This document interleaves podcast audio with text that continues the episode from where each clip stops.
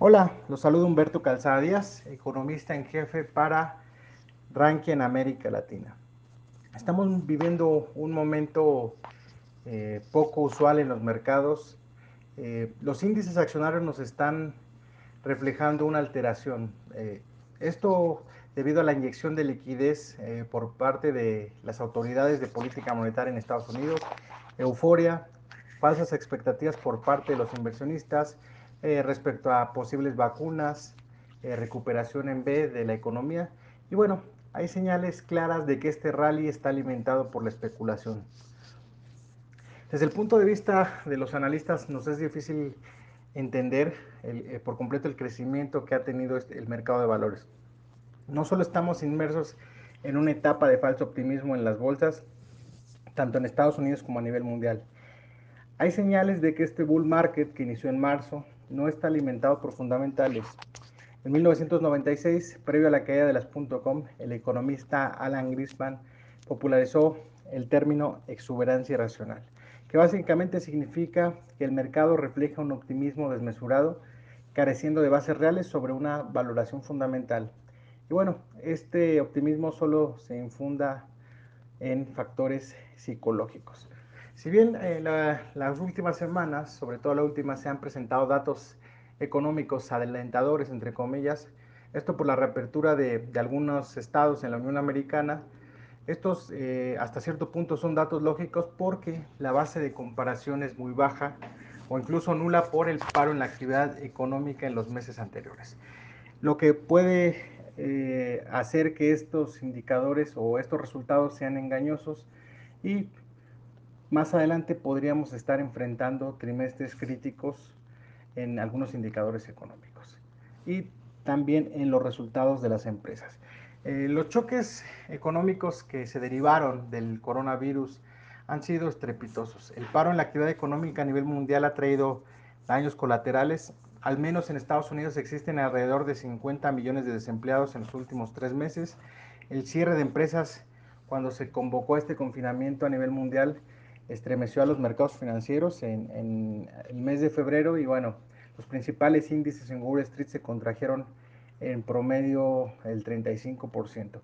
Después de este choque los mercados, eh, eh, los índices tuvieron una reacción inusual y presentaron un rebote a niveles aproximadamente de 40% para el caso del Standard Poor's y el Dow Jones. En el caso de las, eh, del índice tecnológico Nasdaq, el impulso eh, del piso del año en el mes de marzo lo impulsó hacia alcanzar máximos históricos, una subida aproximada del 50%.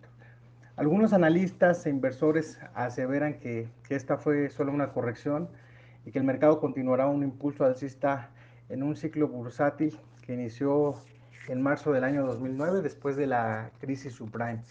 Eh, desde nuestra perspectiva y como lo hemos reiterado en, nuestros comentarios de análisis desde el año pasado, creemos que, que, el mercado ha reaccionado de manera impulsiva. Esta subida en vertical que eh, se ha presentado, eh, si bien revisamos los indicadores económicos, hay claras señales de que estamos en terreno recesivo. Pero bueno, los mercados, al menos desde el mes de marzo, se descorrelacionaron de la economía real. Si bien hemos mencionado que los índices bursátiles son un indicador adelantado de la economía, eh, los inversionistas creemos que siguen ignorando algunas señales y riesgos que se pueden presentar para los mercados. Eh, las consecuencias de las recesiones económicas logran un efecto dominó de mediano plazo y bueno, esta definitivamente va a impactar a, todas las empresas y todos los sectores de la economía. Este choque ya alcanzó un número importante de quiebras corporativas en Estados Unidos, a nivel mundial también. Y bueno, bueno, sin embargo, muchas de estas empresas han sido rescatadas sobre, sobre todo en países desarrollados como Estados Unidos, evitando así un desastre mayúsculo. Pero bueno, el costo de estos rescates es un aumento en la deuda eh, de Estados Unidos. Algunos bancos centrales comenzaron a incrementar eh, sus pasivos con la finalidad de inyectar liquidez. En el caso particular de la Reserva Federal, este, aumentó, eh, este aumento comenzó desde el inicio del año pasado, más bien desde la mitad del año pasado, donde vimos un, un incremento importante en su hoja de balance y este tuvo un repunte considerable pasando de 3.5 a 7 billones de dólares. Eh, la subida del mercado de valores, la reapertura parcial de la economía acompañada de especulación sobre avances, sobre la nueva vacuna, supondría que el mercado seguiría impulsado hacia nuevos máximos históricos. Técnicamente los índices siguen en tendencia alcista, pero creemos que hay riesgos que van a romper nuevamente como en el mes de febrero los indicadores técnicos. El riesgo mayor esa es la, propagación, la posible propagación del coronavirus, que, que, ya se empezó a vivir un rebrote importante. Revisando las cifras de contagios, que vemos que sigue aumentando de manera considerable en Estados Unidos. Eh, ya en China se presentaron algunos casos también. Y bueno, existe eh, en el actual escenario una fuerte incertidumbre sobre la pandemia que es un factor que no pueden controlar los mercados porque es un tema meramente sanitario. Este rebrote podría llevar a un segundo cierre en la actividad económica con un big salto aún después del gap que presentó en el mes de febrero y en un piso importante. Eh, es altamente probable que la volatilidad esté de vuelta eh, próximamente. Eh, creemos que la actualidad en el mercado es impulsada por el inversionista retail y nos encontramos ya eh, en una etapa de distribución en el ciclo bursátil en Estados Unidos, la famosa vuelta a la normalidad.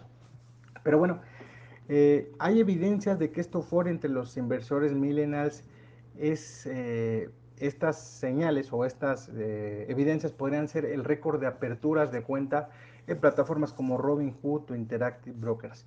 Ese exceso de liquidez, el exceso de liquidez aunado a dinero barato en los mercados muchas veces también provoca que erróneamente este tipo de inversionistas se apalanque, aunado a una desatada euforia en las redes sociales donde se aglutinan eh, este tipo de inversionistas y bueno, que contrasta con la objetividad y pesimismo de algunos analistas profesionales que sí están observando la realidad económica. Hay muchos factores eh, que pueden evidenciar la burbuja financiera. Eh, altas valoraciones, incertidumbre económica, entre otros indicadores. A estas le sumamos que distintas fuentes siguen promoviendo optimismo, ya sean blogs de inversionistas, traders amateurs, eh, esto con recomendaciones que a veces no tienen fundamentos. Eh, cabe destacar el que el mes de abril, y es otra señal de que el dinero que está actualmente en el mercado accionario es de inversionistas eh, retail, es que en el mes de marzo eh, el portal Bloomberg publicó una gráfica, perdón, en el mes de abril se, publicó una gráfica donde los grandes fondos de inversión, eh, los fondos mutuos, comenzaron a tomar posiciones de liquidez. Este, el dinero de, los, de estos fondos se encuentra en activos de liquidez. Y bueno, los mercados, aunado a esto, los mercados siguieron subiendo con fuerza. El dinero de, los, de los fondos, el dinero de los inversionistas sigue de los inversionistas fuertes institucionales sigue estacionando ahí, eh, estacionado en ese mercado. Y bueno, la combinación actual entre indicadores, eh, sentimientos en el mercado, refuerza nuestra tesis de lo que vivimos actualmente y desde nuestro punto de vista insistimos en, en una burbuja financiera. Si bien existen fundamentos para que se presente este escenario, es complicado saber cuándo sucederá, pero bueno, el sesgo desde nuestra perspectiva es hacia un fuerte ajuste en el mercado. Se están dando las condiciones y bueno, eh, como de, insistimos, creo que puede ser que se presente en este año. Eh, podríamos equivocarnos, pero al final las variables económicas y financieras en algún momento eh, van a causar fricción. Bueno, por, por ley de, de causa y efecto, no, creo que nos encontraremos ante un escenario complejo, por lo que Sugerimos eh, ser muy prudentes respecto a la toma de posiciones y nuestras inversiones. Gracias.